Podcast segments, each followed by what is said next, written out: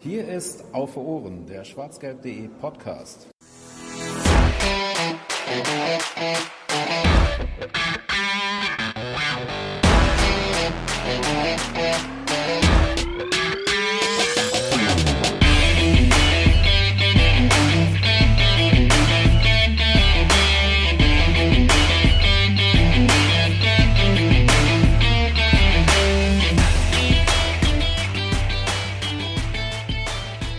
Nachdem der Ball in der Bundesliga rollt, geht es bald auch in der Champions League wieder um Punkte und um Siege. Herzlich willkommen zur 47. Ausgabe von Auf den Punkt, dem Schwarz-Gelb.de Podcast, beziehungsweise dem kleinen Bruder dieses Podcasts. Denn es ist ja ein monothematischer Kurzeinblick, in dem es heute um einen der drei Gegner gehen soll, nämlich um Lazio Rom. Schön, dass ihr wieder den Weg in, äh, oder dass wir wieder den Weg in eure Ohren gefunden haben und dass ihr wieder zuhört. Ähm, ich bin der der Funny und begrüße euch ja mittlerweile dadurch, dass viele andere Haudegen unseres Teams im Moment äh, zeitlich sehr eingespannt sind, begrüße ich euch regelmäßig. Aber das tue ich gerne und ich tue es vor allen Dingen ja auch nie alleine. An meiner Seite ist äh, heute der Lino. Grüß dich. Einen wunderschönen guten Abend. Und weil es ein bisschen einseitig wäre, wenn äh, wir jetzt hier zu zweit über Lazio reden würden und vor allen Dingen, weil da auch nicht viel bei rumkommen würde, haben wir uns jemanden ins Haus geholt äh, oder in die Leitung geholt vielmehr, der sich ein bisschen besser mit ähm, italienischen Fußball und dadurch auch mit Lazio Rom auskennt. Ähm, in der Leitung ist heute äh, Mario Rica, der ist Redakteur und Kommentator bei The Zone, ähm, dort unter anderem eben auch für die Serie A zuständig und hat äh, einen eigenen kleinen Podcast, äh, die Serie Amore. Hallo Mario. Grüßt euch, vielen Dank für die Einladung. Hi. Ja, und schön, dass du dir die Zeit genommen hast äh, für uns. Ähm, die Serie Amore, das klingt schon nach einem, ähm, das ist, das klingt schon so verliebt. Magst du uns kurz sagen, auch wenn es offensichtlich ist, äh, was der Podcast so abfrühstückt und ähm, ja, wo man euch finden kann? Genau, also hauptsächlich natürlich ähm, äh, geht es um die Serie A, aber diese Woche haben wir auch mal ähm, zum, zu den Länderspielen gesprochen. Die äh, tolle Länderspielpause mit den ja schon wieder drei Spielen für alle Nationalteams haben wir dann auch mal mehr oder weniger mit Freude besprochen. Ähm, ja, genau, aber Serie Amore da drückt's ja aus ähm, Leidenschaft für den äh, italienischen Fußball, auch wenn man dieser Tage tatsächlich ähm, aus dem Kopfschütteln nicht rauskommt, was die Liga betrifft, aber das steht ja auf einem anderen Blatt. zu finden bei Apple Podcasts und überall, äh, wo es Podcasts zu finden gibt oder häufig. Ach so, wahrscheinlich, ja, genau. Ne? Ja, ja, mal. Äh, genau. Gut.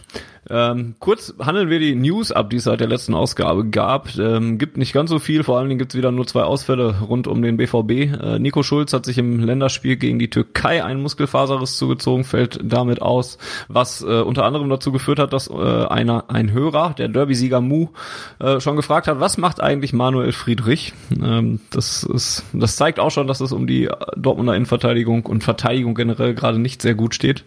Äh, Lino, wie, wie stark sind deine Sorgenfalten, wenn man ähm, in, an, in, wenn man daran denkt, dass wir jetzt in die englischen Wochen starten und so viele Verteidiger ausfallen? Ja, schon ziemlich groß, ehrlich gesagt, weil äh, die letzten Saisons haben ja nicht unbedingt gezeigt, dass wir defensiv immer sicher stehen. Und deswegen wäre es mir da schon wohler, wenn wir da noch ein paar Jungs in der Hinterhand hätten. Ähm, deswegen, ja, wird ein bisschen kritisch, aber ich hoffe, dass die Jungs, die dann auf dem Platz stehen, das einigermaßen machen. Also mit Passlack hätte man ja jetzt zum Beispiel auch nicht gerechnet, dass er wieder so solide spielt. Deswegen hoffen wir einfach mal auf das Beste. Ja, und da haben wir dann noch gar nicht darüber geredet, dass Manuel Kanji, dass der auch positiv auf das Coronavirus getestet wird äh, oder wurde und ähm, zumindest für Hoffenheim, vielleicht für Lazio äh, nicht zur Verfügung steht. Lazio könnte wohl wieder knappen, klappen, wenn man äh, glaubt, was man so gehört hat. Ja, und dann schauen wir mal, wie es so weitergeht rund um das Coronavirus und die Auswirkungen auf den Fußball, denn man weiß zum aktuellen Stand nicht, ob am Wochenende gegen Rot-Weiß Aalen zum Beispiel die U23 in der Roten Erde vor Zuschauern antreten darf, äh, ob das Derby am 24.10., ob das mit Zuschauern ähm, ablaufen wird. Äh, die Zahlen in NRW gehen hoch, ähm, um euch mit ins Boot zu holen, auch wenn die Ausgabe vielleicht ein bisschen später veröffentlicht wird. Wir reden gerade am 14.10., das ist der Tag, wo die Minister und Länder wieder äh, zusammenkommen wollten, um äh, einheitliche Regelungen im Umgang mit dem Coronavirus zu beschließen aufgrund steigender Fallzahlen. Ähm, und um Mario wieder mit ins Boot zu holen, wie geht denn die Serie A im Moment mit dem Coronavirus um und ähm, ja, wie ist so die Vorgehensweise rund um Zuschauer, Teilzuschauer und so weiter im äh, italienischen Fußball? Ähm, sehr schlecht geht sie damit um, muss man tatsächlich sagen. Ähm, kurzer Einschub, ich weiß, was Manuel Friedrich macht, der ist ausgebildeter Golflehrer gerade. Ich äh, ah. weiß auch nicht, wie ich da drüber gestolpert bin. Ich, ah doch, genau, ich glaube über den äh, Podcast Doppelsex, da war das Thema. Ähm, ja, die Serie A äh, muss man sagen, wenn man das vergleicht mit dem, was die DFL um Herrn Seifert gemacht hat, äh, wirkt das doch alles recht amateurhaft tatsächlich. Ähm, ich hoffe, dass es ihnen nicht komplett auf die Füße fällt, aber es ging los damit, dass vor zwei Wochen, da durfte ich das Spiel Napoli gegen äh, Genoa kommentieren und am Vorabend des Spiels ähm, wurde der Torhüter Genoas positiv getestet. Am Morgen der Abreise wurde Lasse Schöne, Zitat aus der Pressemitteilung, leicht positiv getestet. Aha. Ähm, weiß auch nicht, was leicht positiv ist. Ähm, so wie ein ähm, bisschen schwanger. Genau, äh, woraufhin das Spiel ähm, drei Stunden nach hinten verschoben wurde, damit man mehr Zeit für die Anreise hat und der sich auch noch vom Team entfernen kann. Ich war jetzt da nicht mit dabei, aber ich denke mal, die haben trotzdem schon zusammen gefrühstückt und so Zeug, ja. Und alle anderen Spieler waren aber dann negativ, haben an dem Morgen noch einen Abstrich gemacht, aber auch ohne, dass ich jetzt irgendwie, ich habe zwar mittlerweile fast so lange Haare wie Drosten, aber habe natürlich nicht so viele Ahnung wie er. Äh, trotzdem glaube ich ja, dass Inkubationszeit und so, naja, also das ist alles irgendwie sehr dünn. Die sind da angereist, äh, haben die Hucke voll bekommen. In der 90. Minute gab es noch lustigerweise so eine Rudelbildung. Das war dann am nächsten Tag auch auf der Titelseite der Gazzetta, wie so ein Genoa-Spieler und Ossiman von Napoli so Kopf an Kopf, Mund an Mund stehen. Am nächsten Tag wurden auf jeden Fall 14 Personen aus dem Staff von Genua, darunter elf Spieler, positiv getestet. Da haben sich natürlich auch wieder Napoli-Spieler angesteckt. Und dann kam ja das Spiel äh, in Turin da haben jetzt auch ganz viele Turin-Fans, also man begibt sich da auf dünnem Eis. Anscheinend hat sich Napoli auch nicht perfekt ans Protokoll gehalten. Die sind nicht sofort in Quarantäne gegangen, bla bla bla. Aber das Gesundheitsamt in der Region Napoli, äh, Na, Kampagnen Napoli, ja, ähm, Geografie und so, haben hat dann gesagt, nee, Napoli darf nicht ausreißen. Der Präsident Napolis hat wohl auch noch äh, De Laurentiis, hat Agnelli eine WhatsApp geschrieben, hey, können wir bitte das Spiel nicht ausfallen lassen? Am gleichen äh, Spieltag wurde ja auch dann das Spiel von Genua ausfallen gelassen. Und gemeint, nee, wir Juve halten uns ans Protokoll. Napoli durfte nicht ausreißen. Und Juve hat so gemacht und die Liga hat so gemacht. Man muss sagen, der große Fehler geht von der Liga aus, aber Juve hat mitgespielt. Sie haben so getan, als wäre nichts. Es wurde das TV-Signal produziert, Busankunft, die kamen rein, sind in die Kabine, haben sich umgezogen. Juve hat noch auf dem offiziellen Twitter-Kanal die Aufstellung getwittert, obwohl klar war, dass Napoli nicht kommen wird. Und dann gab immer eine Bauchbinde, awaiting uh, the arrival of the away team. Und jetzt gerade eben eine Stunde, äh, bevor wir gesprochen haben, ist jetzt auch das finale Urteil am grünen Tisch durch. Äh, die Partie wird mit 3 zu 0 für Juve entschieden. Und zudem bekommt Napoli einen Punkt Abzug. ähm, ja, also das ist tatsächlich Vogelwild. Und jetzt muss man ja sehen, Cristiano Ronaldo ist positiv, ähm, Weston McKenney jetzt anscheinend auch. Ich bin sehr gespannt, wie das jetzt läuft, wenn Juve auf der Seite steht und ob Juve auch Punkte abgezogen bekommt. Aber falls Juve-Fans zuhören, will ich nicht zu viel sagen, weil die sind sehr sensibel bei sowas. Hm. Ein Schelm, wer Böses denkt dabei. Ja. ja. Aber es sind auf jeden Fall auch wieder paar Zuschauer vereinzelt drin. Da laden sie dann oft da VIPs und dann laden sie oft paar äh, Medizin, medizinisches Personal noch ein, meistens so tausend Leute rum. Aber ähm, klar, Italien hat das ja auch von Anfang an ein bisschen härter getroffen. Mhm. Ähm, ja, aber es ist tatsächlich sehr komisch und da muss man dann doch irgendwie auch aufpassen, dass man nicht irgendwann komplett den Glauben an den Fußball als schönes Spiel verliert. Also ja, vielleicht Serie Amore gerade. Um vielleicht den Schwenk zu machen jetzt zum BVB-Spiel gegen Lazio, ähm, weißt du, ob da Zuschauer da sein werden? Oh, das ist ja dann auch nochmal UEFA, also glaube ich fast ja. Ne? Die, die UEFA lässt ja auch in der Nations League alles rein, was nicht bei drei auf den Bäumen ist. Ähm, also, und tatsächlich im Olympico kann man sich ja auch schön weit auseinandersetzen. Das ist dann fast so wie bei normalen Heimspielen. Die haben ja, ja. auch einen Schnitt rund um die 20.000. Äh, wobei, wenn die Kurve voll ist, ist da schon auch immer in Italien Alarm. Auch wenn das sonst leer aussieht, haben doch die, ähm, ja, die äh, Ultras mit gutem Rhythmus und äh, lauten Stimmen trotz halbleerer Stadien in Italien meistens doch ein äh, schönes Ambiente, das sie da zaubern. Ja, ich glaube, die UEFA schiebt dem tatsächlich wenig den Riegel vor. Der BVB hatte sich äh, auch immer vorbehalten, noch ähm, mit Informationen auf die äh, Dauerkarteninhaber und Vereinsmitglieder zuzukommen rund um die Champions League, haben das aber jetzt aktuell noch nicht getan, weil das erste Heimspiel ja auch nun mal noch ein bisschen weiter weg ist. Ähm, ja, also durchaus möglich, dass da dann nächste Woche ähm, Fans im Stadion sein werden. Ähm, ja, kommen wir mal vielleicht ein bisschen weg von den Rängen und gucken vielleicht erstmal, bevor wir nachher vielleicht wieder auf die Ränge kommen, ein bisschen auf äh, das Sportliche. Wie steht es denn um die aktuelle Form von Lazio? Ich habe mir das heute mal angeguckt, habe gesehen, dass sie äh, ja sehr gemischt in die Liga gestartet sind. Vier Punkte aus drei Spiele, äh, eine, ein Sieg äh, mit 2 zu 0 gegen Cagliari Calcio, ähm, ein Unentschieden gegen Inter Mailand zuletzt, ein 1 zu 1, aber auch ein 1 zu 4 gegen Atalanta Bergamo. Ähm, ja, wie ist Lazio also aus den Startschuhen gekommen? So gemischt, wie es sich anhört, oder waren da auch unglückliche Ergebnisse bei? Nee, doch so schon, wie es sich anhört. Man muss auf jeden Fall sagen, dass der BVB mit Lazio tatsächlich das äh, schwächste der vier Champions League Teams erwischt hat aus der Serie A. Ähm, ich weiß nicht, wie die Lostöpfe waren, ob da whatever, auf jeden Fall ist das das schwächste Team. Ähm, die haben letzte Saison wirklich eine überragende Leistung abgeliefert glaube ich, äh, wenn die Corona-Pause nicht gewesen wäre und sie weiter im Flow geblieben wären, hätten die sogar um die Meisterschaft mitgespielt. Das Problem ist tatsächlich bisschen, ihr habt es beim BVB angesprochen, äh, ihr heult wegen zwei verletzten ähm, Verteidigern. Ich, wenn ich gerade drauf schaue, ich habe es mir vorhin noch mal angeguckt, ähm, neun Spieler bei Napoli, äh, bei Lazio gerade äh, die ausfallen und vor allem auch viel hinten.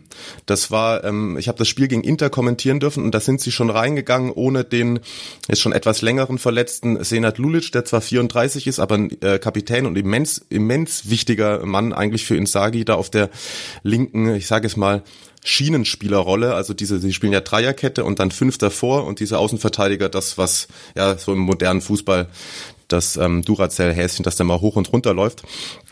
Und dann haben sie im Spiel noch dreimal verletzungsbedingt wechseln müssen.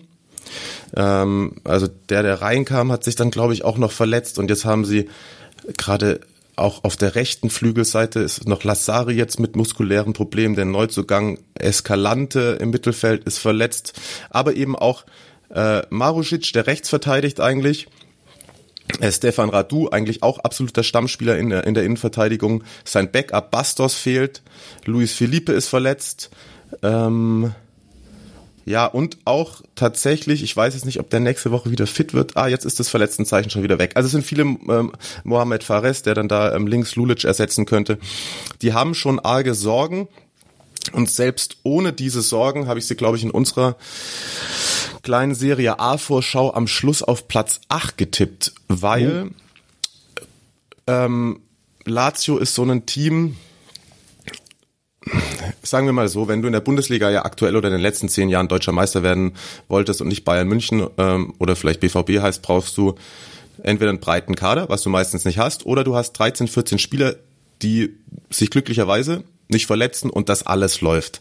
Und Lazio hat tatsächlich keinen wirklich breiten Kader und ich hatte die Vermutung, dass diese Doppelbelastung, je nachdem wie ernst man die Champions League nimmt, aber das ist ja schon auch toll für die, da wollten sie ewig hin, haben es die letzten Jahre oft knapp verpasst, dass diese Doppelbelastung ihnen arg zu schaffen macht und die anderen Mannschaften in Italien sehr viel stärker sind. Und das haben auch die ersten Ergebnisse gezeigt, wobei man tatsächlich sagen muss, das Spiel gegen Inter, wo ich dachte, sie gehen unter, haben sie eine Qualität gezeigt, die sie unter ähm, Insagi wirklich besitzen. Das ist eine große Leidenschaft, ein großes Miteinander und äh, dann doch sehr kampfstark. Das klingt ja erstmal so, als ob äh, der BVB da nächste Woche der Favorit wäre, äh, wenn wir uns ja, von BVB-Seite auf die auf diese leidenschaftliche Spielweise einstellen können, oder? Ja, auf jeden Fall. Also sie haben auch, ich glaube, wo Dortmund aufpassen muss, ist, Lazio ist eine unheimlich starke Kontermannschaft. Die können sehr gut umschalten. Und wenn jetzt, sagen wir mal, in diesem ballbesitzlastigen Fußball von Favre im Mittelfeld mal geschludert wird, dann geht's sehr schnell. Und dann haben sie tatsächlich mit Giro einen, der das auch letzte Saison eigentlich fast immer bestraft. Jetzt waren wir gerade bei den ganzen Ausfällen. Äh, die hatte ich mir auch schon alle rausgeschrieben. Die hast du gerade schon so schön genannt. Ähm, ich bin jetzt allerdings auch noch darüber gestolpert. Äh, ich habe dann bei transfermarkt.de zum Beispiel mich informiert.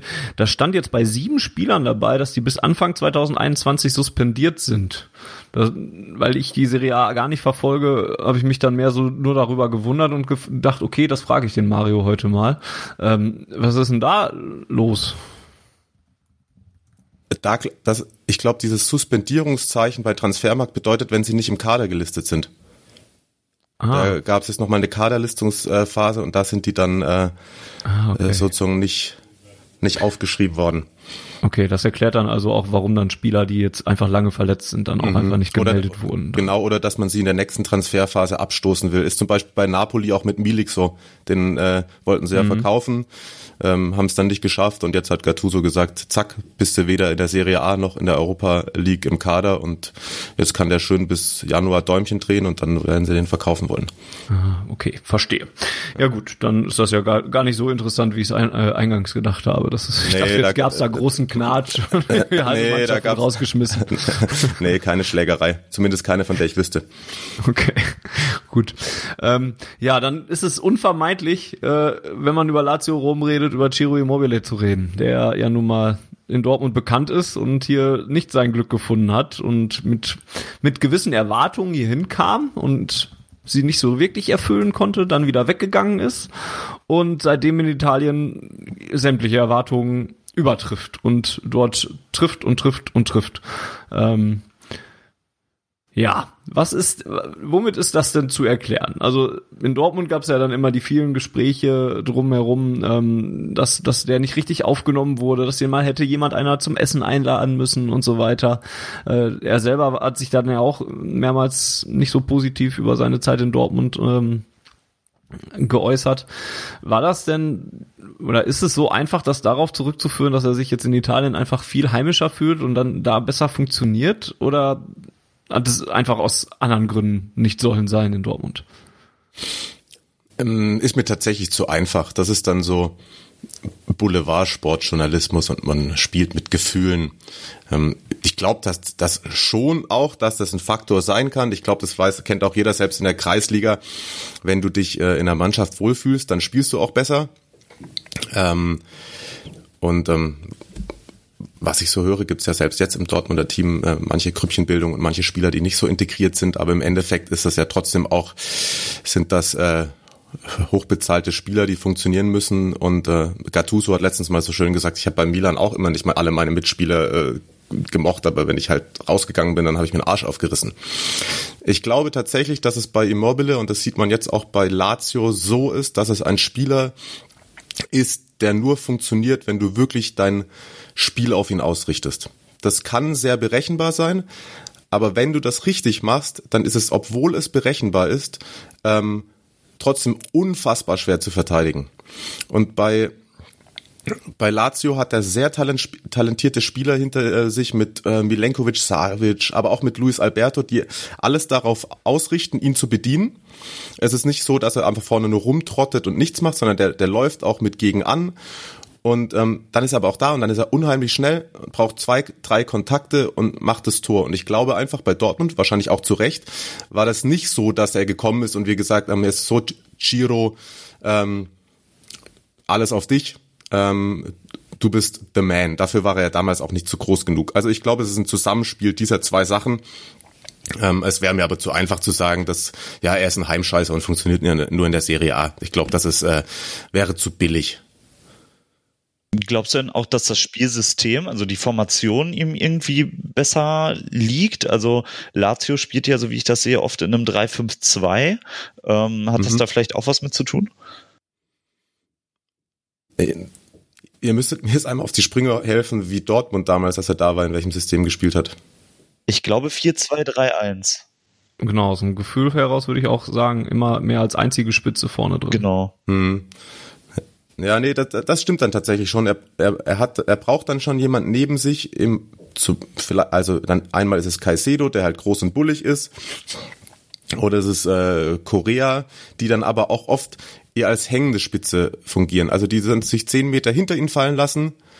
Ähm, wenn er gerade nicht ins Pressing eingebunden ist, dann kann er schon mal ein bisschen weiter vorschieben, aber hat noch einen, der da ist, der für ihn die Bälle festmacht, weil das will er nicht machen. Er will sozusagen den Ball in den Lauf, ihn einmal mitnehmen und dann schlänzt er ihn dann gerne in einen langen Winkel rein. Und äh, ich glaube, das habt ihr in Dortmund auch gesehen. Er ist schon sehr schnell und er ist auch abschlussstark und er ist unfassbar cool vor dem Tor. Mich haben die Diskussionen tatsächlich am Ende der letzten Saison ein bisschen genervt mit äh, Immobile, goldener Schuh und er hat nur Elfmeter geschossen. Ähm, es waren viele Elfmeter, aber er hat auch sehr, viele selber rausgeholt. Das, davon kann man halten, was man möchte, aber wenn man stumpf ist und sagt, Fußball ist ein Ergebnissport, dann ist auch das eine Qualität und auch die reinzumachen ist eine Qualität. Ähm, ich glaube, ähm, du kannst 25 Mal aufs Tor schießen und trotzdem Elfmeter schießen äh, verlieren. Das haben ja auch mal große deutsche Clubs in Champions League, Champions League Finals bewiesen und dann ist es halt, kann sich drüber beschweren, aber die andere Mannschaft hat halt gewonnen. Hab mir gerade tatsächlich nochmal so ein paar Auftritte äh, rausgesucht, die er jetzt so hatte auf die Schnelle. Und da war es häufig so, dass er tatsächlich im 4-2-3-1 vorne gespielt hat. Mal mit so einem Aubameyang, der dann auf der rechten Seite da im Mittelfeld gespielt hat oder die Außenbahn beackert hat. Da war tatsächlich häufig als alleiniger Stürmer vorne drin. Ja, ähm, das heißt, das Spielsystem ist halt, wie du sagst, auf ihn ausgerichtet. Ähm, was muss man denn dann, wenn man es von der anderen Seite sieht, was muss der BVB denn machen, um Ciro Immobile kalt zu stellen? Keine dummen Ballverluste. Ähm, ja, da wird's schon schwer. ähm, kein äh, Emre Can, der jeden zweiten Ball mit dem Außenriss spielt. Die gesamte Mannschaft sollte halbwegs diszipliniert ähm, gut verschieben und nicht zu ungeduldig werden. Weil es tatsächlich, und das ist eine andere Stärke, es sind zwar viele in der, ähm, in der Abwehr verletzt, aber ähm, auf das Duell Acerbi gegen Holland freue ich mich besonders, weil ähm, der fliegt zwar so ein bisschen unterm Radar, jetzt spielt er auch mal wieder Nationalmannschaft, aber das ist auch schon ein richtig, richtig guter und zwar und so richtig ekelhafter Verteidiger. Also der, der kommt da an mit so einer Hakennase, spitzen Ellenbogen und ähm, sehr guten Stellungsspiel. Und das sollte man aufpassen, dass man nicht zu schnell, zu forsch ist, die Außen zu weit aufmacht. Ähm, und du musst auf jeden Fall versuchen, Milinkovic Savic so ein bisschen ähm, die Lust am Spiel zu nehmen, weil das ist ein unfassbar geiler Kicker hat aber tatsächlich so bisschen das Problem, klar, manchmal stimmt das nicht ganz, da ist es dann so bisschen dieses, dieses Ösil-Ding, dann läuft er halt so bisschen rum und denkst so, ha, der hat keinen Bock, aber ist trotzdem eigentlich im Spiel, aber es gibt schon so Momente, in denen der sich sehr zurückzieht und er ist sehr wichtig für die Mannschaft. Das Ding ist, meistens zieht er sich in so 0815 Ligaspielen zurück. Also in einem Champions League Spiel, da hat der Bock sich zu präsentieren, ist selber auch abschlussgefährlich mit beiden Füßen und mit dem Kopf extrem. Also der zieht dann aus dem Mittelfeld mit in den Strafraum rein, wenn es mal zu einer Flanke kommt. Und da ist es dann gefährlich, wenn du, selbst wenn du nicht in den Konter läufst, wenn du auf den Außen denen dann zu viel Platz gibst und es kann eine gezielte Flanke oder eine Standardsituation in den Strafraum kommen, dann sind sie da auch sehr gefährlich tatsächlich. Jetzt hast du vorhin schon angedeutet, dass wirklich viele Spieler aktuell verletzt sind bei Lazio. In welchem Mannschaftsteil ähm, ist es denn am schwierigsten für Lazio, diese Ausfälle zu kompensieren? Hm, auf den Außen tatsächlich. Also ähm, Lulic geht den schon immens ab Und wenn jetzt auch Lazari, aber mir ist es auch nur eine Mus Oberschenkelverletzung, ja, das war so ein Muskelfaserriss oder Muskelzerrung, da weiß es nicht genau, aber so Lulic und auch Stefan Radu, also Verteidigung und vor allem Außenverteidigung, beziehungsweise diese, diese Außenspieler im Mittelfeld, die dann auch zu Verteidigern werden, ähm, da ist tatsächlich dann auch die Qualität des nachrückenden Spielers nicht so groß wie die des, der eigentlich äh, Stamm spielen würde. Klingt dann eher für mich nach so einem Spiel, ähm, äh, was dann eher 3 zu 3 ausgeht als 0 zu 0, weil ich glaube, beide Mannschaften ihre Stärken ja ganz klar in der Offensive haben und in der Defensive klingt es so, als sei, also der BVB, beim BVB weiß ich's, bei Lazio klingt es so ein bisschen so, als seien sie defensiv ein bisschen anfälliger. Ja, aber sie werden sich auf jeden Fall hinten reinstellen und das können sie auch. Also die lauern. Also tatsächlich, die, die, die sagen nicht, das ist unsere Stärke und das spielen wir heute aus, dann dann laufen sie frühestens ab der Mittellinie an, ähm, werden sehr kompakt stehen, werden versuchen in der Mitte alles sehr eng zu machen und ähm, ja, werden dann drauf hoffen, dass sie im Mittelfeld mal einen abfangen und mit zwei, drei Kontakten ähm, vor Birki auftauchen. Falls, ist Birki verletzt? Nee, der hatte. Ne, sollte hoffentlich wieder ah, okay. dabei ja. sein. Ja.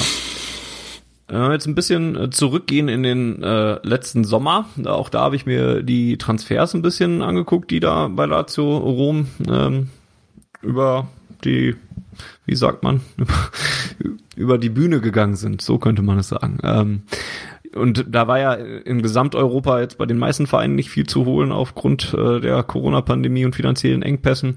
Ähm, auch da hat man jetzt gesehen, bei Lazio ist nicht so super viel passiert. Der neueste, der, der teuerste Zugang war dann immerhin noch Vedat Muri, Murici für ja, Muriki, ja. Muriki für 17,5 Millionen von Galatasaray Istanbul. Noch ein zweiter Stürmer interessanterweise. Jetzt haben wir bisher nur über Immobile geredet. Äh, wie gut ist der Muriki? oder? Mag auch sein, ja. dass ich mich da vertan habe. Ja. Hauptsache Anatolien, äh, Lothar Matthäus. Unangenehm, ja. ja. Alles gut. Also zu Muriki kann ich leider nichts sagen. Wen ich spannend finde, ist Mohamed Fares, der von Spal kam. Äh, kein großer Name, aber der ist tatsächlich einer, der da auf Außen auch äh, Lulic beerben könnte. So auf dieser Schienenspielerposition. Ja, äh, moderner Fußball und seine Ausdrücke. ähm, und ansonsten ist es wirklich dünn die sind ähm, im Vergleich zu Inter und den ganzen anderen Konsorten mit ihren neuen Investoren nicht ganz so dicke. Ähm, vor zwei Jahren oder eineinhalb Jahren hat mal der Präsident gesagt, Milinkovic Savic ist dann der erste Lazio-Spieler der Geschichte, der für über 100 Millionen vertickt wird. Kam dann ein Formloch und Corona dazwischen. Aus sportlicher Sicht ist es auch schön für die und für die Lazio-Fans, dass er geblieben ist. Aber ähm, ja, die ganz großen Ausrisse nach oben kann das Team halt eben nicht machen, was dann auch mit dafür Faktor ist, dass ich sie eben eher auf dem absteigenden Ast sehe.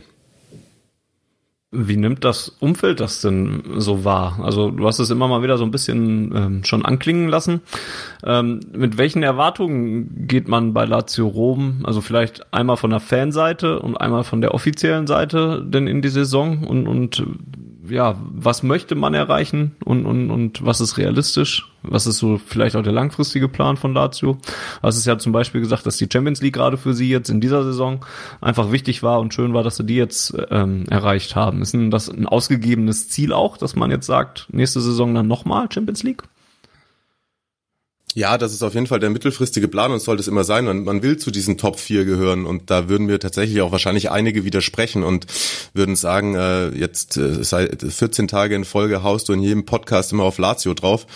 Ähm, aber was soll ich machen? Ich habe jetzt natürlich nicht die ganz großen Fan-Einblicke. Wie gesagt, ich habe hier welche im Büro und bei denen würde ich sagen, beschreibe ich das mal so, das sind schon ähm, Zweifler und Zyniker. Selbst letzte Saison, als es wieder gut lief, dann, wenn sie dann mal eins unentschieden gegen einen kleineren Verein, das war wieder so klar. Eigentlich hätten wir noch verlieren müssen. Scheiße, dass wir nicht noch das letzte Gegentor bekommen hätten. Das hätten sie sich wieder verdient. Also ähm, sind schon auch leidgeprüft durch die letzten Jahre, wo sie oft schon knapp dran waren an der ähm, an der Champions League. Ich erinnere mich, vor zwei Jahren haben sie am letzten Spieltag gegen Inter zu Hause einen Punkt gebraucht, führen bis 13 Minuten vor Schluss und verlieren noch das Spiel und gehen nicht in die Champions League. Also mhm. das war tatsächlich so ein, das wollten sie unbedingt, das haben sie jetzt äh, geschafft und das ist jetzt nur dumme Floskel oder, aber dann gibst du dich danach auch, also jetzt ein Saisonziel mindestens Europa League auszurufen, wäre ja auch irgendwie mhm. Banane, so, ne?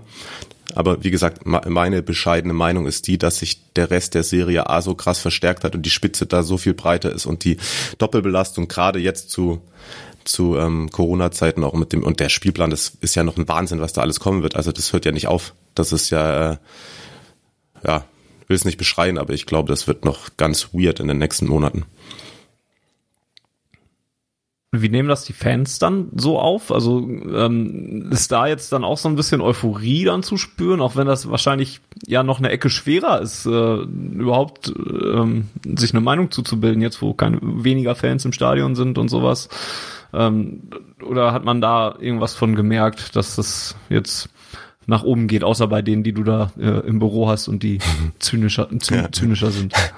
Ja, das war ja auch äh, eher so Mitte der Saison und ähm, Nein, da ist schon die Vorfreude groß, auf jeden Fall. Also das ist ja auch, ähm, ich vergleiche es mal mit, ich bin ja, ähm, ich halte ja in Deutschland äh, zum SV Werder und dann gab es auch mal eine Saison, wo wir am letzten Spieltag dann noch hätten in die Europa League kommen können und alle sagen danach, ja, aber das hätten uns auch nicht gut getan. Das ist, hey, ist scheiß drauf, dann fahre ich halt, ich habe Bock nach Aserbaidschan zu fahren. so. ähm, und so ist es bei denen auch. Also das ist äh, eine große Vorfreude und schon auch, wie gesagt, die sehen das nicht so negativ wie ich und die sagen mhm. schon auch, hey, die haben ja, also die ersten elf sind auch gut. Ich glaube nur, dass es halt auf die gesamte Zeit ist. Also wenn die sich krass auf die Champions League konzentrieren, dann können sie in der Gruppe auch Zweiter werden. Nur ich, ich glaube halt tatsächlich nicht dran. Wenn ich das schon sehe, wie was nach drei Spielen sich da alles verletzt hat, das, das werden sie nicht halten können. Wenn du sagst, du glaubst nicht dran, dass sie Zweiter werden können, aber sie können Zweiter werden, was ist dein realistischer Tipp? Äh, wo siehst du sie in der Gruppe? Weil die Gruppe ist ja auf den ersten Blick relativ ausgeglichen. Ähm, ja, das muss ich nochmal. Geil, wie ich vorbereitet bin. Zenit und Lazio, Brücke. Dortmund. Ah, genau. ähm, Zenit, glaube ich, ist eine unfassbar unangenehme Mannschaft. Das ist so ein bisschen wie Schachtja Donetsk. Die äh, unterschätzt man immer, aber können gut Fußball spielen. Aber so sehr ich auch über, so sehr ich auch ähm, Lazio kritisiere oder schlecht einschätze, mit ihrer Top ersten Elf und einem guten Tag sind die schon sau unangenehm und können wirklich auch große Schlagen haben. Auch haben sie auch gegen Juve gezeigt und ähm, haben da schon über Jahre mit Inzaghi ein eingespieltes System, das dann halt funktioniert. Nur es muss auch funktionieren. Aber ja, Dortmund ist für mich Favorit. Ich würde jetzt aber halt, das ist auf jeden Fall aus meiner Sicht der leichteste aus den von den Italienern, die dabei sind, aber bestimmt jetzt auch nicht, ähm, ja, erster Spieltag, die schießen wir weg und dann haben wir drei Punkte und starten gut in die Gruppe. Ja, ich bin mal sehr gespannt. Also ich äh, habe ein bisschen Angst bekommen, muss ich sagen. Vor allen Dingen, als du gesagt hast, dass, dass man keine leichten Fehler machen sollte, da kriege ich weiche Knie, wenn ich da an unsere Abwehr denke. Ähm, ja, mal schauen. Ich, ich, ich freue mich aber auch aufs Spiel. Ich denke, das könnte durchaus attraktiv werden. Was würdest du denn, wenn man von dir jetzt mal einen Tipp verlangen würde, ähm, was würdest du denn für das erste Spiel, das ist ja nun mal das Spiel in Rom. Äh, was würdest denn da äh, bei Kicktipp oder bei wem auch immer man tippen könnte, wo, was würdest du eingeben? Hm. Lass mich mal ganz kurz überlegen. Du hast gesagt, man erwartet viele Tore. Ich glaube, das ist genau so ein Spiel, wo auch die Quoten bei den Wettanbietern auf viele Tore gar nicht so gut sind, weil alle viele Tore erwarten. Ich aber auch glaube, dass tatsächlich Lazio sich selbst da zu Hause hinten reinstellen wird. Mhm.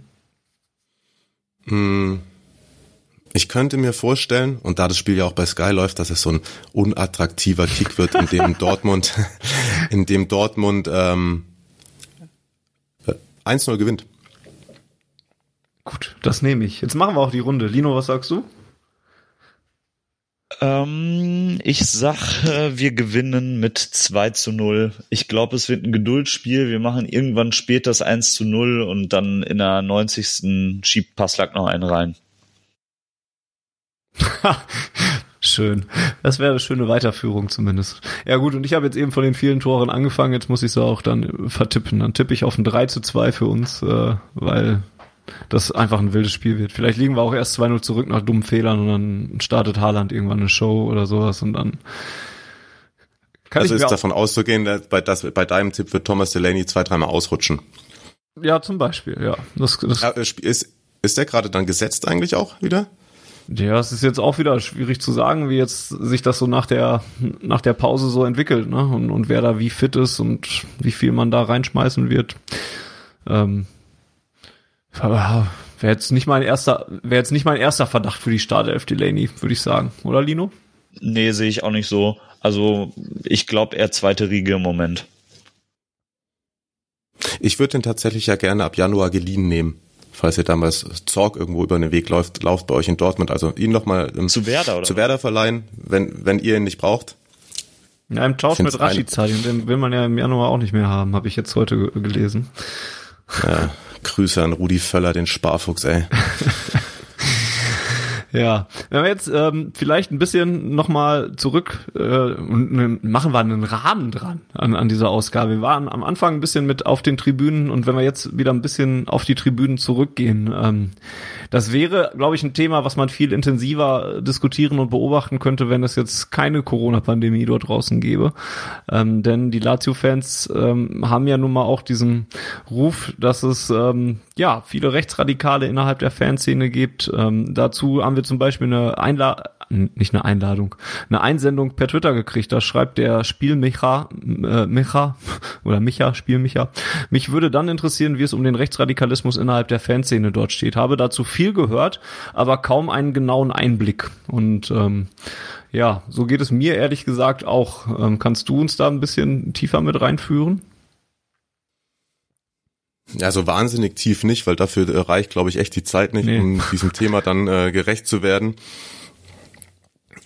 Ich sag mal so, die Fans, die ich hier habe, das sind alles normale, anständige Leute, ähm, auch wenn sie dann mit dem SS-Logo sozusagen auf der Brust rumlaufen. Ähm, und die regen sich wahnsinnig drüber auf und sagen, ja, die machen unseren Ruf kaputt. Mhm. Ich finde es schwer, aus Deutschland mit dem Finger auf jemanden zu zeigen. Mhm. Äh, ich glaube, also ich als Werder-Fan, da ähm, können wir auch froh sein, dass bei Werder zum Beispiel die Ultras gute Arbeit geleistet haben. Aber ähm, ja, ich glaube auch gerade bei euch hat das ja auch in den letzten Jahren immer wieder eine Rolle gespielt. Es ist ja. aber tatsächlich so, dass die, dass die Iridu Ghibli ähm, schon, sage ich mal, eine sehr unangenehme Organisation sind. Ähm, das aber auch, wie sage ich das jetzt am besten? da, ich sag, ich glaube, dass sich in Italien viele offen als Nationalisten ausgeben. Die sind dann bei uns CSU-Wähler und meinen, dass das noch gemäßigt rechts, obwohl da auch Nationalisten dabei sind, nur es hat halt einen gut bürgerlichen Ruf. Ich glaube, dass in Italien das ähm, nicht ganz so reflektiert aufgearbeitet worden ist wie, wie in Deutschland in den letzten Jahren, auch wenn es trotzdem noch nicht genug ist und dass das deswegen manchmal so auch eine Zeit lang von der Liga als Common Sense hingenommen wurde. Noch dazu kommt, dass natürlich die Ultrageschichte in Italien eine sehr viel gewalttätigere ist als die in, mhm. in Deutschland. Ähm, dadurch sind oft, dadurch ist viel, sag ich mal, zwischen so zwischen normalo Publikum aus den Stadien rausgegangen, aber auch die ähm, aber auch die Liga hat natürlich mit personalisierten Eintrittskarten und so die Stadien sehr leer gemacht. Dadurch fällt das sehr auf, wenn ähm, dann auch Affenlaute ähm, gebrüllt werden. Und da ist sozusagen keine äh, Masse, die das Maß regelt. Ähm, ich habe noch eine Geschichte, da war ich selber nicht mit dabei. Werder hat mal auswärts in der Champions League gegen Lazio gespielt, da war der Gästeblock relativ klein. Und Anfang der zweiten Hälfte wurde mir erzählt, standen auf einmal oben im Gästeblock 20, 30 Laziali, die nicht gerade freundlich waren, die mhm. natürlich da auch die Security kontrollieren. Und die standen da dann oben für 20 Minuten und haben einfach nur runtergeguckt. Und meine Freunde haben mir erzählt, dass sie sich in der Zeit nicht so gut gefühlt haben, tatsächlich. Mhm. Ich glaube, das kann man sich vorstellen, ja, in der Tat. Ähm, und ich glaube auch, also, oder ich bin felsenfest davon überzeugt, dass das äh, ein ziemlich wichtiges und großes Thema geworden wäre, wenn das jetzt naja, wenn das Spiel vor zwei Jahren oder vor einem Jahr sogar erst äh, jetzt irgendwie stattgefunden hätte, dann wäre das, glaube ich, ja, dann wäre das äh, ja auch schwer auszudrücken. Wäre es eine interessante Veranstaltung geworden oder hätte man da erstmal mit, mit einem wachsamen Auge drauf gucken müssen? Ähm, und auch für diejenigen, die dann vielleicht nach Rom gefahren wären und sich dieses Spiel, also aus Dortmund und sich dieses Spiel angucken äh, zu wollen, dann ähm, hätte man da sicherlich auch das eine oder andere Mal mehr darüber nachgedacht, ob man das jetzt wieder machen will. Ähm, zumindest bei so manchen. Ja, wobei ich auch immer tatsächlich Fan davon bin, klar drüber nachdenken und vorsichtig sein, aber ähm, zurückweichen ist aus meiner Sicht meist keine Option bei so einem Thema. Ja, vollkommen richtig. Und ich glaube auch, dass dass es auch, also es wären auch genug nach Dortmund, äh, nach, nach Dortmund, nach Rom gefahren und hätten sich äh, hätten das Spiel äh, besucht. Da wäre ich absolut von ausgegangen. Ähm, ja, ich glaube, das soll eigentlich für den Einblick reichen, oder? Lino, hast du noch eine Frage, die du noch an Mario loswerden möchtest? Nee, ich finde, wir haben einen guten Überblick bekommen. Danke dir.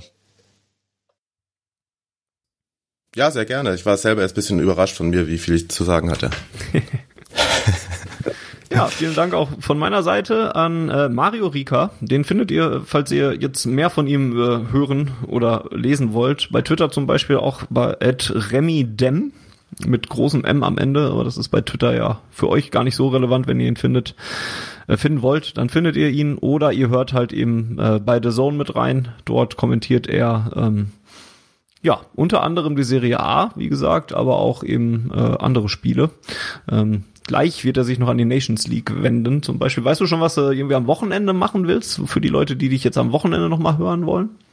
Hm, Da tatsächlich ähm, nur in Anführungszeichen Bundesliga-Highlights, weil das ist eigentlich, du hast am Anfang gesagt, ich bin für die Serie A zuständig, das bin ich sozusagen nicht mehr offiziell, da kommentiere ich nur, ich bin jetzt für die äh, nur für die Bundesliga zuständig und haben wir erstens ja die Live-Rechte, wo viel Orga-Kram anfällt, aber da am Wochenende mache ich oft diese fünf Minuten Zusammenfassungen dann. Das ist, äh, da mache ich am Wochenende die Gladdies und sonntags auch irgendwo ein Spiel, was ich gerade noch nicht auf dem Zettel habe, weil ich mich jetzt erstmal auf Portugal, Schweden und die Nations League freue. Klasse. Ja, wer ganz genau zuhört, der hat verstanden, wie Mario das meint. ähm, Vielleicht. Ja, Dann bedanke ich mich nochmal bei dir, wünsche dir trotzdem viel Spaß gleich bei der Spielbegleitung von diesem Spiel. Vielleicht wird es ja auch einfach ein famoses 3 zu 5 oder sowas und, und das macht Spaß zuzugucken. Das wünsche ich dir Nehm ich. zumindest. Nehm genau. ich. Wenn Fußball schön ist, ist es ja toll, egal wer spielt.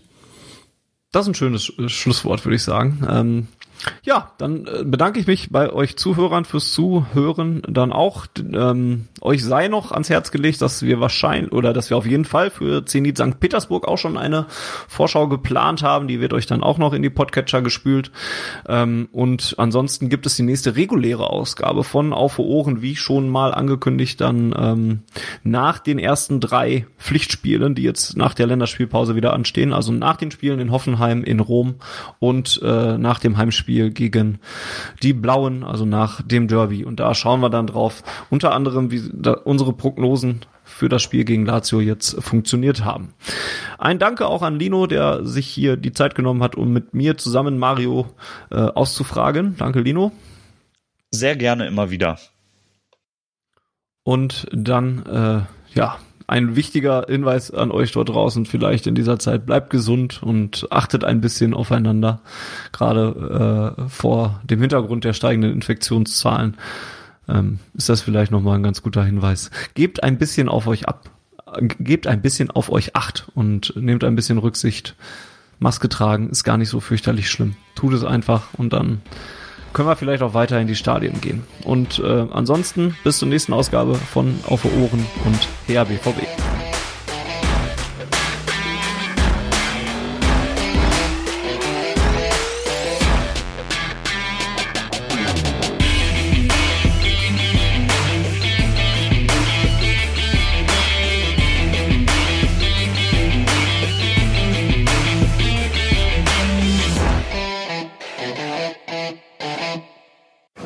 Zuhörerzahl, wie immer präsentiert von schwarzgelb.de, dem Fanzine über Borussia Dortmund. Auf Ohren bedankt sich bei 19.009 Zuhörern ausverkauft.